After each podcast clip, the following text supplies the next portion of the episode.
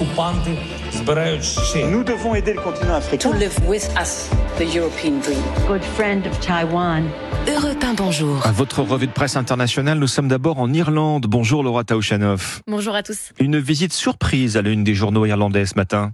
Eh bien, quelques semaines après avoir dit euh, je n'irai pas en Irlande alors que le monde est en train d'exploser autour de nous, Donald Trump s'offre finalement une visite privée en Irlande. Voilà la une de l'Irish Times.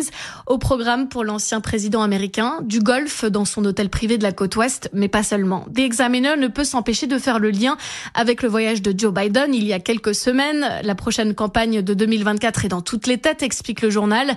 Donald Trump le sait, aller en Irlande, c'est bon pour son image auprès des 35 millions d'Américains de descendance irlandaise. Ce qu'il est un peu moins, c'est le contexte. The Independent rappelle que ce séjour alors qu'il est poursuivi pour viol et pratiques commerciales frauduleuses.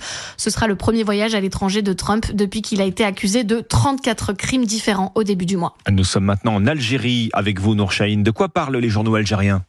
Eh bien, du prolongement de la durée des deux principales fêtes religieuses, l'Eid el-Fitr et l'Eid el-Kébir, des fêtes qui dureront trois jours à partir de cette année, écrit le jeune indépendant. Une décision prise lors du dernier Conseil des ministres tenu ce dimanche. Trois jours fériés pour chacune des deux fêtes religieuses, titre pour sa part l'expression, qui rappelle qu'auparavant l'Aïd pour les Algériens, c'était deux jours chômés payés. Selon le site Algérie Echo, cette décision des pouvoirs publics répond aux attentes des travailleurs et aux enjeux sociaux. Surtout qu'elle intervient après une campagne lancée sur les réseaux sociaux par des internautes algériens qui réclamaient une prolongation des congés de l'Eid al-Fitr avec pour principal argument deux jours ne suffisent pas pour célébrer cette fête religieuse et pour se reposer correctement. Nous sommes enfin en Chine avec vous, Sébastien Le Belzic. Euh, Les gros titres de la presse chinoise. Alors à la une de l'actualité, peut-être une deuxième capitale pour la Chine.